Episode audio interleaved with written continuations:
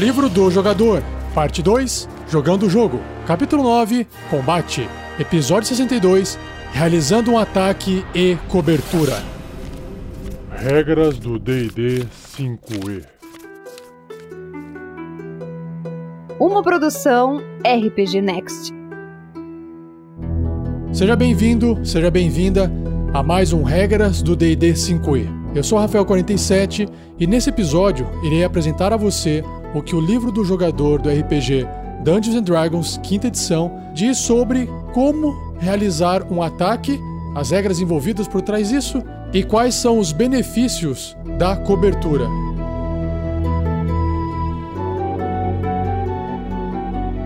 Seja você também um guerreiro ou uma guerreira do bem. Para saber mais, acesse padrim.com.br barra rpgnext ou picpay.me barra rpgnext.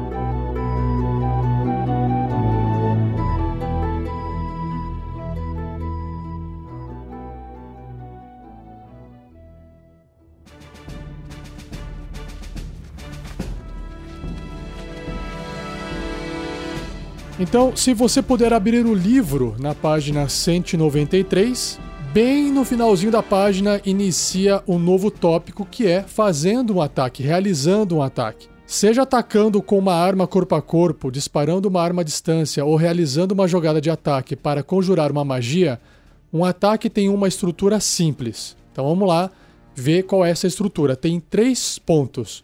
Primeiro, escolha o alvo.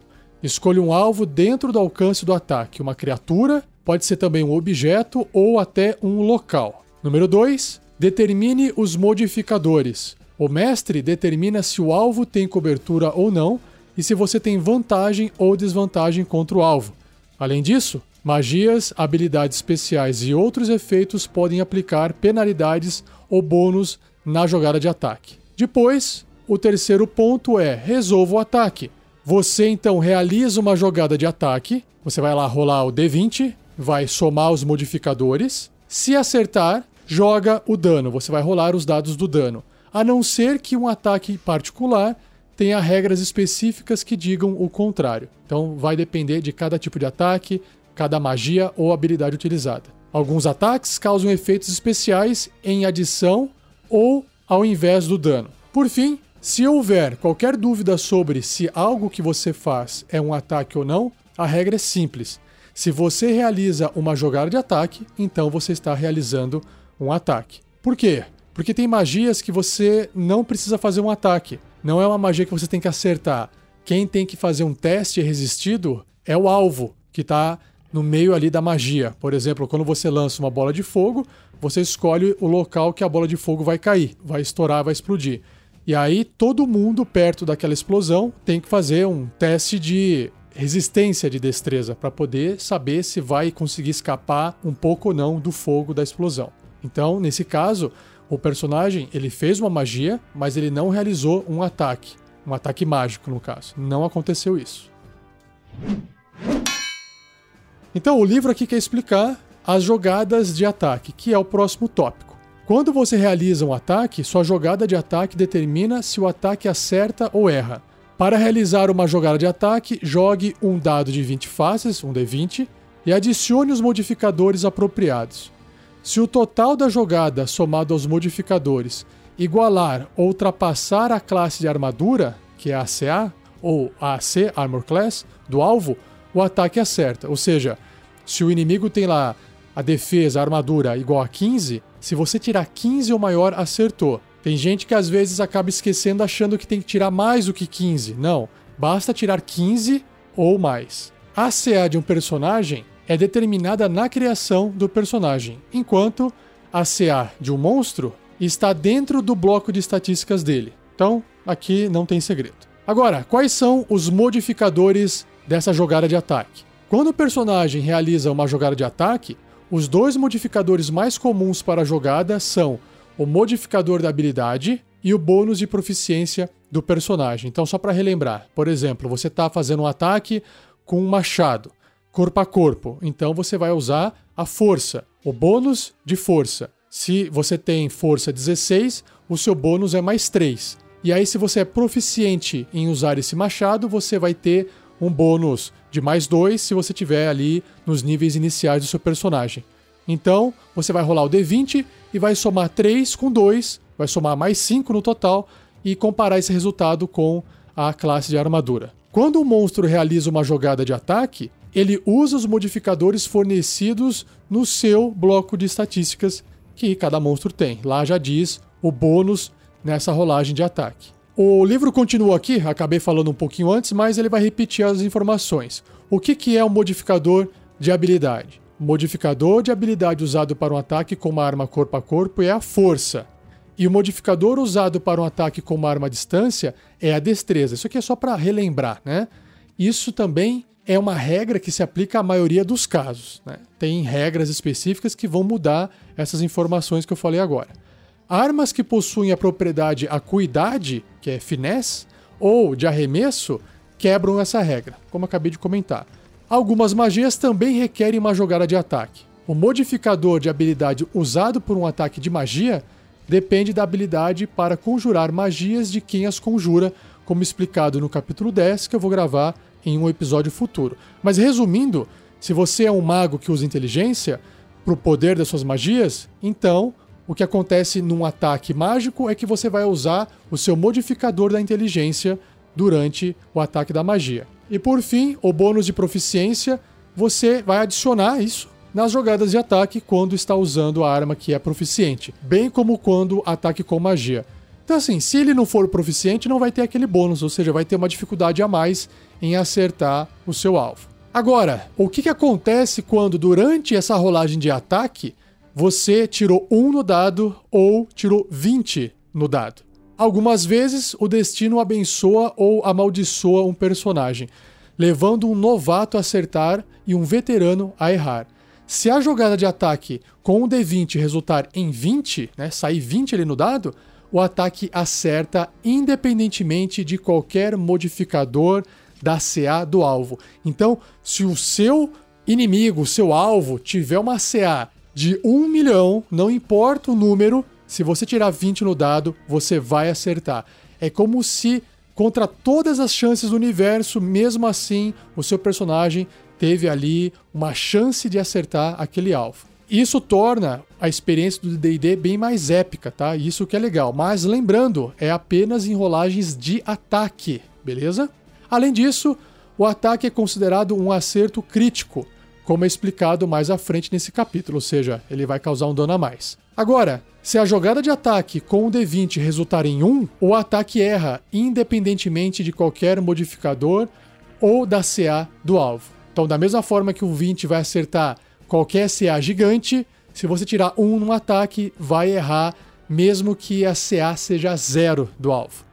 Agora, tomar cuidado com uma coisinha. Por que, que eles não aplicam essa ideia também num teste de skill? Porque eu já vi jogador né, em mesas falando assim: ah, eu tô aqui fazendo um teste de percepção, tirei 20 no dado. Ah, eu tirei crítico na, na minha percepção, então eu percebo tudo.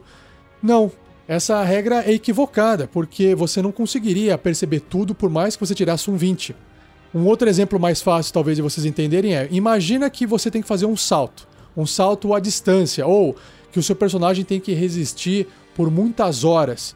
Ele tem que fazer um teste, às vezes, de habilidade para poder passar em alguma dificuldade. Se aquela dificuldade está tão alta, tão alta, que é impossível para um ser humano resistir, ou se é muito alto para ele conseguir alcançar certa altura, não é tirando um 20 no dado que ele vai virar o super-homem e vai sair voando. Então não faz sentido, na minha opinião, aplicar 20 para um acerto crítico durante um teste com uma habilidade. E, da mesma forma, se não faz sentido para 20, também não faz sentido para 1. Ou seja, eu não uso essa regra da casa em testes de habilidade que se tirar um é falha crítica também. Não faço isso. Agora, se você quiser discutir, coloque seu comentário aí no post do episódio para a gente poder saber qual é a sua opinião sobre isso.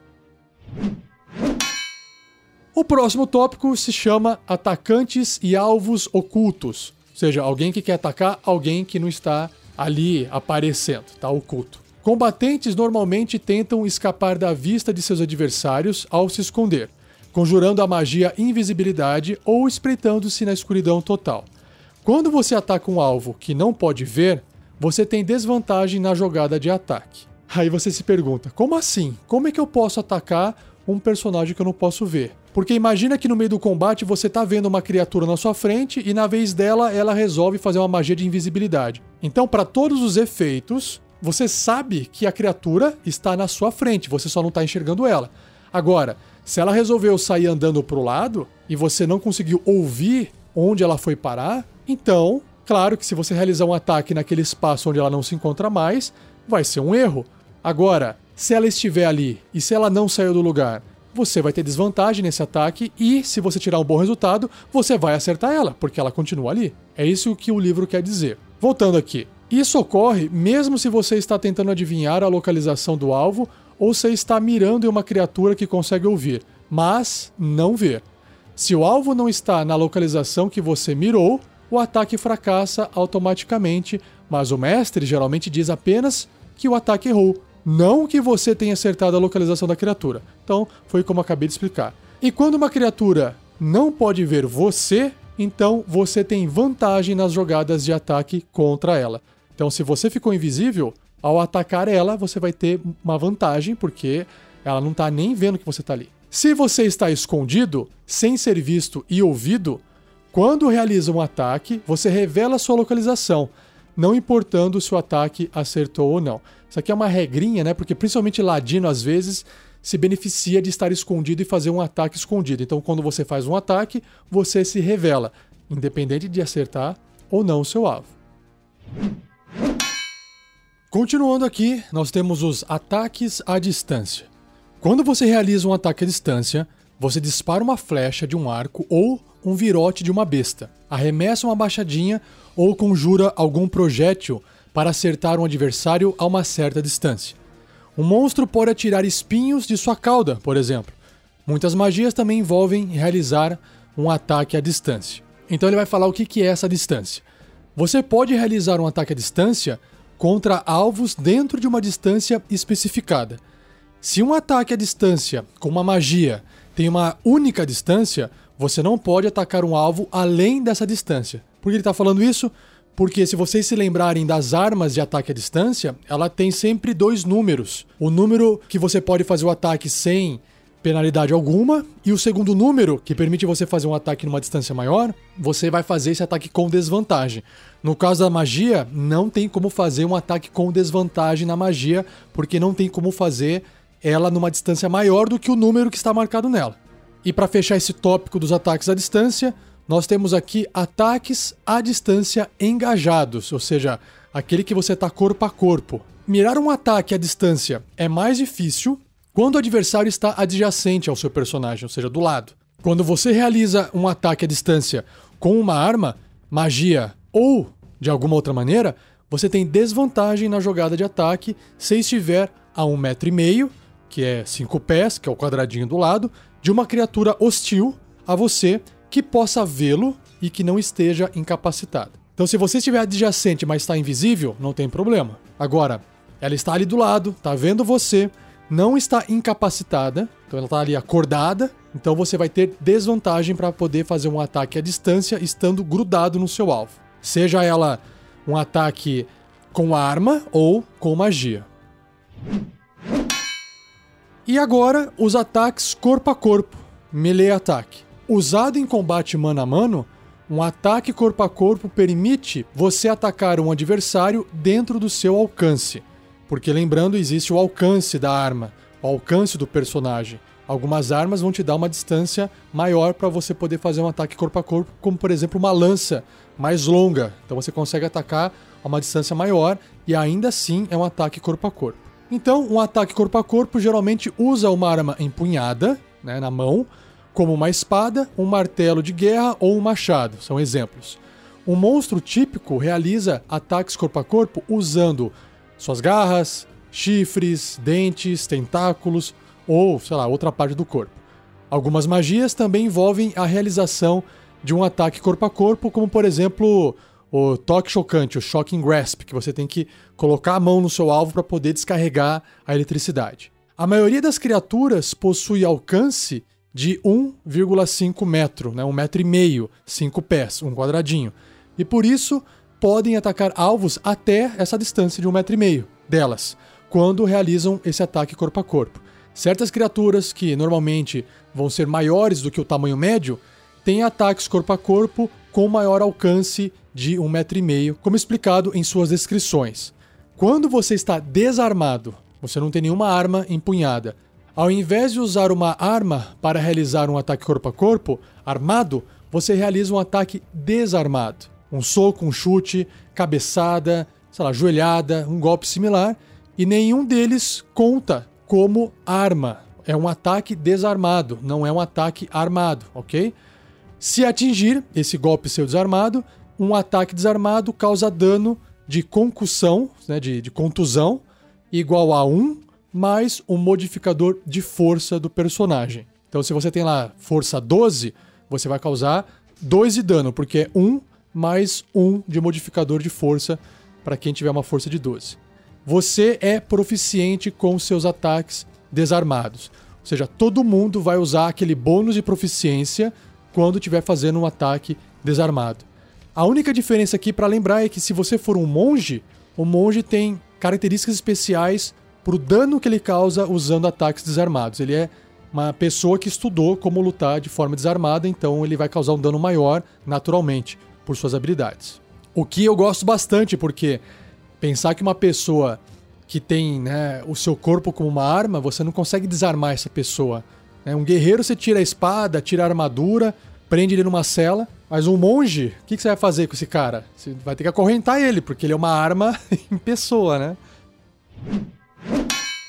Bom, e agora a regra sobre os ataques de oportunidade, que na quinta edição ficou mais clara a descrição, né? Em outras edições, às, às vezes havia uma certa dificuldade em entender exatamente como que era, mas vamos tentar deixar isso aqui claro. Vamos lá. Em uma luta, todos estão constantemente esperando seus inimigos baixarem as guardas. Então, ninguém tá lá todo mundo parado esperando sua vez chegar, não? A coisa tá acontecendo tudo ao mesmo tempo. Você raramente pode passar descuidado por um inimigo sem se colocar em perigo, e fazê-lo provoca um ataque de oportunidade. Você pode realizar um ataque de oportunidade quando o inimigo que você possa ver se move para fora do seu alcance. Então, lembrando, o que é o alcance? Geralmente é aquele um metro e meio, um quadradinho em volta do seu personagem toda aquela área em volta é o seu alcance. Então, se algum inimigo deixa essa área, ou né, entra e sai porque está passando por você, ela está permitindo né, que você possa fazer um ataque de oportunidade contra ela. Lembrando né, que esse ataque vai usar uma reação, ou seja, você faz quando não é a sua vez, porque quem está se movimentando é o inimigo, então não está na vez do personagem, e você só pode fazer essa reação uma vez por turno, uma vez por rodada. Não dá para fazer várias vezes, certo? Para realizar esse ataque de oportunidade, então você usa a sua reação e realiza um ataque corpo a corpo contra a criatura que o provocou. O ataque interrompe o movimento da criatura um instante antes dela deixar seu alcance. Esse interromper o movimento da criatura não significa que ela vai parar de movimentar e não vai poder continuar se movimentando. Significa que antes dela deixar a área do seu personagem o alcance do seu personagem, você vai desferir o ataque. Depois, ela vai continuar andando se ela desejar. Você pode evitar provocar um ataque de oportunidade, porque o seu personagem também pode acabar fazendo isso, realizando a ação desengajar. E outra, os inimigos que também têm táticas de combate são inteligentes, digamos, vão poder usar provavelmente também a mesma ação. Você também não provoca um ataque de oportunidade quando você usar algum tipo de teletransporte ou quando alguém ou alguma coisa mover você sem exigir que você use sua ação, deslocamento ou reação. Por exemplo, você não provoca um ataque de oportunidade se uma explosão arremessá-lo para fora do alcance de um adversário ou se a gravidade fizer você cair e passar pelo alcance de seu inimigo. Então, só para resumir, qualquer coisa que vai te empurrar e vai fazer você sair do alcance do inimigo não vai gerar ataque de oportunidade. Só quando você realmente escolhe sair daquele alcance. Próxima regra de combate é o combate com duas armas. E pessoal, essa regra aqui é de ouro, de ouro. Essa regra é uma regra que veio na quinta edição. Então, para todos os jogadores das outras edições do D&D, talvez não saibam ou não, nem se lembrem dessa regra e acabam não utilizando essa regra aqui de como você combater com duas armas. Todos os personagens têm condições de usar duas armas para poder lutar, independente da classe. Vamos ver como é que funciona. Quando você realiza a ação atacar e ataca com uma arma corpo a corpo, e essa arma ela tem a característica leve, e você está empunhando ela na sua mão, claro, você pode usar uma ação bônus para atacar com uma arma corpo a corpo leve, diferente que está empunhando na outra mão. Então você tem que ter duas armas leves, uma em cada mão. Você usou uma ação para fazer o ataque com uma das mãos, e aí você usa ação bônus para poder fazer o ataque da segunda mão. Você, nesse ataque, não adiciona um modificador de habilidade ao dano que ele vai causar, a menos que o modificador seja negativo. Então, vamos lá. Eu vou usar então aqui dois exemplos. Um exemplo com um personagem com uma força menor que 10, ou seja, força 8, está enfraquecido por algum motivo, e um outro exemplo com um personagem com força acima de 10, sei lá, por exemplo, 14. E eu estou usando a força aqui só para poder exemplificar, tá bom? Então vamos lá. Se eu tenho um personagem com força 8, eu tenho um modificador de força negativo, né? Menos 1. Esse menos 1 vai influenciar a minha precisão no ataque e também vai influenciar o quanto de dano esse meu ataque vai causar. Então, por exemplo, eu usei minha ação para fazer um ataque, eu tenho menos 1 e suponha que esse ataque eu esteja usando uma arma que eu sou proficiente. Então eu tenho mais 2 de proficiência no nível 1, ok? Só que eu tenho menos 1 por causa da minha fraqueza. Então, no final das contas, o meu ataque é feito com mais 1 tanto na mão principal quanto também o mais 1 na mão secundária que eu estou fazendo o ataque com ação bônus. Então eu tenho mais 1 para atacar e mais 1 para atacar novamente. Só que aí o dano também vai sofrer esse menos 1 da minha força. Então, se eu estiver usando uma espada curta nas duas mãos, a primeira espada curta vai causar 1d6 menos 1 de dano, e a outra espada curta com ação bônus também 1d6 menos 1 de dano. Agora vamos para o exemplo com a força acima de 10, uma força 14. Então, se eu tiver a proficiência com espada curta, eu tenho mais 2 para acertar, e eu tenho um modificador também de mais 2 proveniente da minha força 14. Isso soma mais 4. Então eu tenho mais 4 para acertar com a mão principal, fazendo a minha ação de ataque, e mais 4 para acertar com a minha mão secundária, usando ação bônus. Então perceba que a minha chance de acertar os dois ataques é a mesma. A diferença aqui é, ao somar o modificador da minha força no dano, eu apenas somo no ataque principal e não no ataque feito com ação bônus. Então, no primeiro ataque que eu usei a mão principal, aquele ataque com mais 4 de precisão, se eu acertar, eu vou causar 1d6 de dano mais 2, que é o meu modificador de força. Se eu acertar o segundo ataque com a minha mão secundária, usando ação bônus, eu também vou ter mais 4, né? Eu tive mais 4 para acertar, certo? A minha precisão foi a mesma. Só que no caso, o dano é apenas o dano da arma, 1d6. Eu não somo o modificador de força nesse ataque secundário. A não ser que você use um fit, né, um talento que permita você fazer isso, mas aí o talento tá em outro podcast. Por fim, se a arma possuir a propriedade arremesso, ou seja, se você pode arremessar ela como uma adaga, você vai poder arremessar essa arma ao invés de realizar um ataque corpo a corpo com ela. Ou seja, você andou, vamos supor, seu movimento, e aí você fez um ataque num goblin com a espada, e aí você matou aquele goblin. E aí você quer atingir um outro goblin, só que você não consegue andar e chegar nele para poder atacar com a outra mão, corpo a corpo. O que, que você faz? Você saca uma adaga, atira a adaga de longe, e se você acertar, você pode acabar matando mais um goblin em apenas um turno. Então, olha só como é muito eficiente esse tipo de ação, né, desse combate com duas armas. Todo mundo pode fazer. Eu falei em alguns episódios passados, eu não lembro qual exatamente agora, que você podia fazer alguma coisa com uma mão e aí você poderia fazer um ataque com uma ação bônus, né? Eu acho que aqui vai da regra da casa de cada um. Se você acha que todo personagem poderia atacar com a mão, que não é a mão principal, usando uma ação bônus, Independente se ele usou a ação para poder fazer um ataque, eu acho que isso é uma regra da casa. Aqui, a regra do jogo deixa claro que você só pode fazer esse segundo ataque se você fez o primeiro ataque com a ação atacar. Senão, você não pode usar a ação bônus. Então, deixar bem claro aqui que eu prefiro até usar a regra para não ficar criando muitas variantes e depois esquecer de como se joga o jogo da forma que foi escrita. Então, não se esqueça de falar para os seus jogadores de que ele pode combater com duas armas se ele estiver usando armas leves. Próxima coisa que você pode fazer no combate é fazer um agarrão, que é o grappling, né? Grapple, grapple agarrar. Quando você quer segurar uma criatura ou entrar em luta corporal com ela, você pode realizar a ação atacar para fazer um ataque corpo a corpo especial, um agarrão.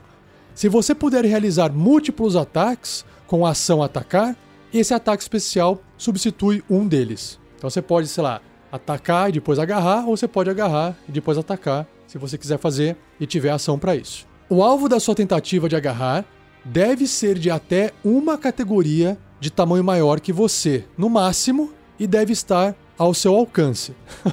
Não adianta você ser uma criatura média tentar agarrar um gigante que é uma criatura gigante, né? um huge. Agora, você pode tentar agarrar um ogro, que o ogro é large, ele é grande, não é gigante, ok? Usando pelo menos uma mão livre, você tenta subjugar o alvo ao realizar um teste de agarrar. O que, que é? É um teste de força atletismo resistido pelo teste de força atletismo ou destreza acrobacia do alvo. E aí o alvo vai escolher que habilidade usar. Por que isso? Imagina o seguinte: você realmente está tentando segurar a criatura com a sua mão, com o seu braço. Então você tem que usar força, o atletismo. Agora, se a criatura for forte, ela vai tentar usar a força dela para poder se desvencilhar ali da sua agarrada. Ou, se ela for uma criatura muito ágil, ela vai preferir tentar desviar da sua pegada, né, do seu agarrão, o que justifica você usar destreza, acrobacia no lugar de atletismo. Se o personagem que estiver tentando agarrar vencer o teste, né, tirar um resultado maior, o alvo fica sujeito à condição de agarrado. E essa condição eu vou descrever junto com todas as outras condições quando eu chegar no apêndice A, né, com detalhe.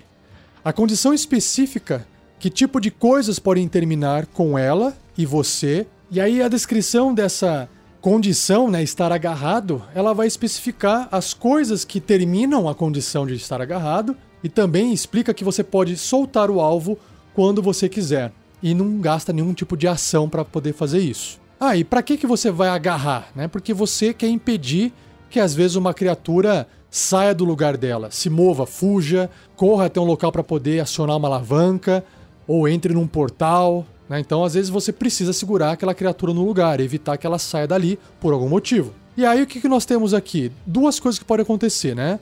Como é que funciona escapar de um agarrão? Uma criatura vítima de um agarrão pode usar uma ação para poder escapar. Então, chegou na vez da criatura que está agarrada, está presa. Ela pode usar a ação dela para tentar escapar. Ou ela pode estar tá ali e lutar com outra criatura que está agarrando ela, né? Mas se você usar essa ação para escapar, vamos ver o que acontece. Para fazer isso, ela precisa ser bem sucedida em um teste de força atletismo ou destreza acrobacia resistido por seu teste de força atletismo. Ou seja, o mesmo teste que foi feito na tentativa de agarrar, para poder tentar escapar, é de novo o mesmo teste. Só que você que está tentando escapar, de novo, ou você está tentando escapar pela força, ou está tentando ali se mexer de um jeito que você escape na, na manha, assim, né? Na destreza, certo? Então é bem simples. E o que, que dá para fazer também uma vez que você agarrou uma criatura, né? Você pode mover ela, mover ela de lugar. É, tipo, você deu uma chave de braço ali nela e tá puxando ela para o lado que você quer. Então, quando você se move, você pode arrastar ou carregar a criatura vítima de um agarrão, mas o seu deslocamento cai pela metade. Claro, você está agarrando uma criatura que provavelmente não quer estar ali sendo agarrada por você, e aí você vai andar metade do seu movimento. A menos que a criatura seja duas ou mais categorias de menor tamanho que a sua. Por quê? Porque aí você, tipo, carregou a criatura embaixo do braço. Então imagina o seguinte: você tem ali um, um ogro e o ogro agarrou o Heflin. O Heflin é duas categorias menor do que o ogro. Então o ogro, para todos os efeitos, na hora que agarrou o Heflin, pegou o Heflin na mão. E aí o ogro pode andar normalmente e o Heflin tá ali preso na mão do ogro. Por isso que aí o movimento do ogro nesse caso não seria reduzido, certo? Outra coisa que dá para fazer aqui nas regras de ataque, né, é um encontrão em uma criatura, que em inglês é shoving. Então, quando você realiza a ação atacar, você pode fazer um ataque corpo a corpo especial para ir de encontro a uma criatura, seja derrubando-a ou empurrando-a para longe de você. Então você está realmente jogando seu corpo contra ela, empurrando ela para trás. Se você puder fazer múltiplos ataques com a ação atacar, esse ataque substitui um deles. O alvo do encontrão deve ter no máximo uma categoria de tamanho maior que a sua, mesma coisa do agarrar, e deve estar ao seu alcance, que também é a mesma coisa do agarrar. Então as regras aqui, a descrição até agora é tudo igualzinho, né? Os pré-requisitos. Você realiza então um teste de força atletismo resistido pelo teste de força atletismo ou destreza acrobacia do inimigo, do alvo que você quer fazer esse encontrão, que é exatamente a mesma regra do agarrar. O alvo decide qual habilidade vai usar, mesma coisa. Se você vencer o teste resistido, você pode derrubar o alvo no chão, então você vai escolher, né? Derrubar no chão, ou você pode empurrá-lo um metro e meio para longe de você, ou seja, cinco pés para trás ou um quadradinho para trás. Então imagina, às vezes você está num combate numa ponte ou num penhasco e aí um inimigo tá ali na beiradinha de uma ponte, uma muralha, às vezes até uma, uma muralha que está cercando uma cidade. Imagina, um castelo. Você quer derrubar a criatura para cair. Então, meu amigo, você faz esse encontrão. Se ela perder o teste, ela vai andar um quadradinho para trás e vai cair. Não tem o que fazer. Ela tá voando para trás e tá caindo e vai sofrer dano com a queda e provavelmente você vai tirar ela do combate antes que ela possa fazer qualquer outra coisa. Então, se bem aplicado, esses ataques especiais pode mudar completamente o destino do combate. E antes de eu terminar esse episódio com a descrição sobre o que, que acontece quando o personagem tem cobertura, tem um pequeno box que diz o seguinte aqui, ó: testes resistidos em combate. Ou seja, o agarrão é um teste resistido. O encontrão também é um teste resistido. Então o livro está falando que é possível fazer outros tipos de testes resistidos. Vamos ver aqui, ó. Uma batalha frequentemente envolve uma competição entre seus poderes contra o dos seus adversários. Tal desafio é representado pelo teste resistido. Essa seção inclui os testes resistidos mais comuns em combate que usam uma ação: agarrar e empurrar contra uma criatura. Agora, o mestre pode usar esses testes resistidos como modelo para improvisar outros tipos de teste. E aí vai da criatividade de cada um. Por fim, vamos fechar aqui o episódio né, com a parte de cobertura. Por quê? Porque quando você está em combate, você está sempre tentando né, acertar o alvo. E uma coisa que vai ajudar o alvo a não ser acertado são as coberturas. Então vamos ver, ó. Paredes, árvores, criaturas e outros obstáculos podem fornecer cobertura durante o combate, fazendo o alvo ser mais difícil de ser acertado. O alvo pode se beneficiar da cobertura apenas quando o ataque ou outro efeito se origina do lado oposto da cobertura. Claro, para você ter cobertura é porque o ataque está vindo do lado oposto da cobertura, né? senão não faria sentido. E aí nós temos aqui três graus de cobertura. Se o alvo está atrás de múltiplas fontes de cobertura, apenas aquela de maior grau se aplica. Os graus de cobertura não se somam. Então é bem simples. Se você tiver duas coberturas, não vão se somar. A que te dá maior cobertura é o que vai contar. Por exemplo, se um alvo está atrás de uma criatura que fornece meia cobertura e de uma árvore que dá cobertura superior, o alvo possui cobertura superior porque é a melhor cobertura. No caso em inglês, Meia cobertura é half cover, que é a tradução literal. No entanto, cobertura superior é three quarters, que é três quartos. Então ele trabalha aí com essa divisão de quatro partes: meia, três quartos de cobertura, ou até cobertura total. Vamos ver então qual que é a vantagem da meia cobertura. Um alvo com meia cobertura tem mais dois de bônus na sua CA, na sua classe armadura, e nos testes de resistência de destreza. Quando é que você vai usar testes de resistência de destreza?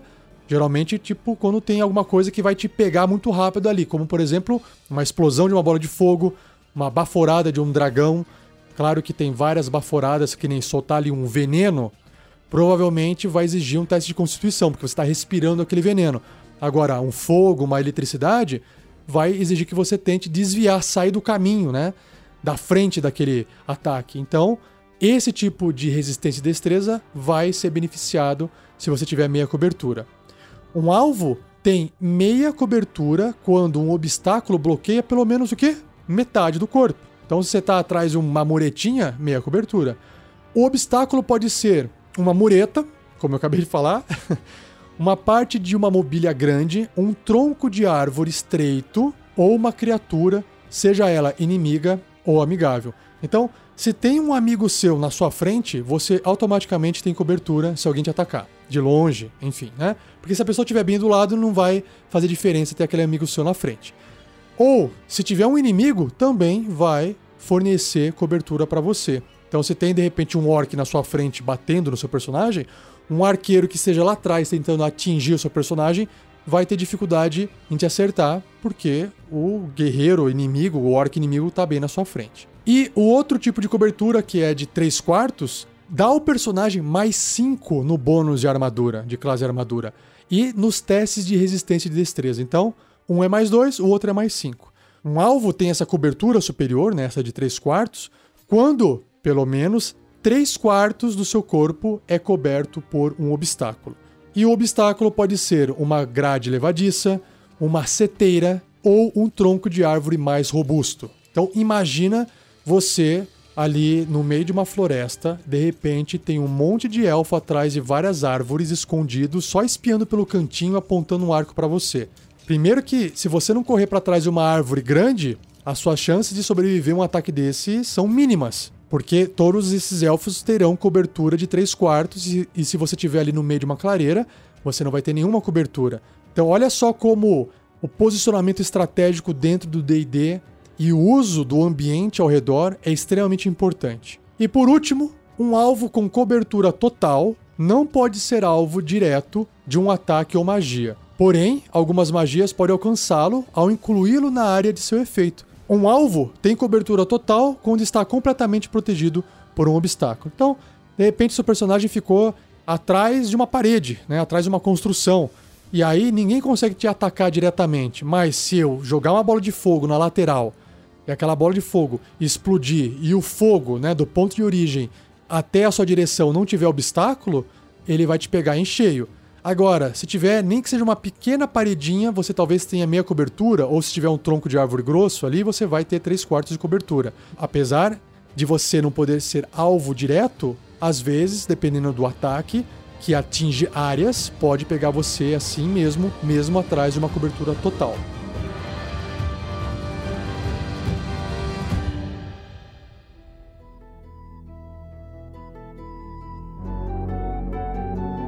E com isso, eu finalizo mais esse episódio. Espero que vocês tenham gostado.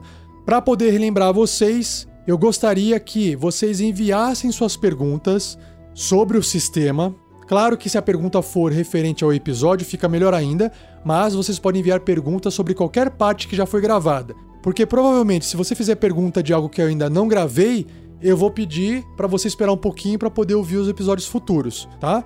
Mas envie as suas dúvidas para mim em Rafael47, Rafael com F, o 47 são números, né? 4 e 7, Rafael47, tudo junto, arroba rpgnext.com.br ou escreva no post desse episódio, porque a minha intenção é acumular essas perguntas, pelo menos as melhores, as mais interessantes ou aquelas que as pessoas têm mais dúvidas, e aí eu gravo um episódio só respondendo elas para todos vocês. Pode ser? Então não se esqueça de deixar o seu comentário ou enviar para o meu e-mail.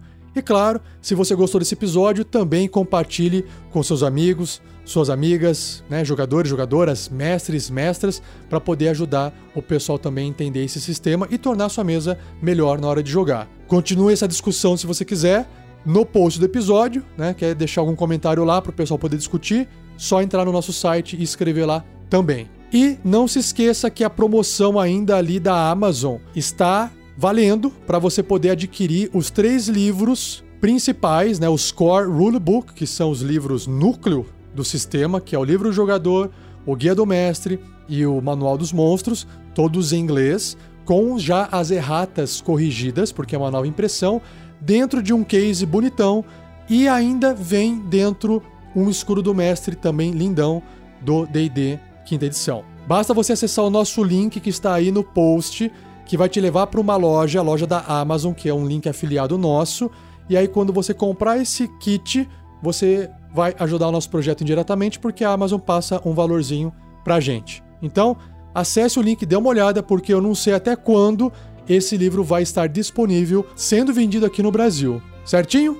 E não perca o próximo episódio, onde irei abordar o que, que acontece quando o seu personagem é acertado, ou seja, ele sofre dano, e o que, que ele pode fazer para se recuperar disso com a cura. Beleza? Muito obrigado, um abraço para você e até o próximo episódio.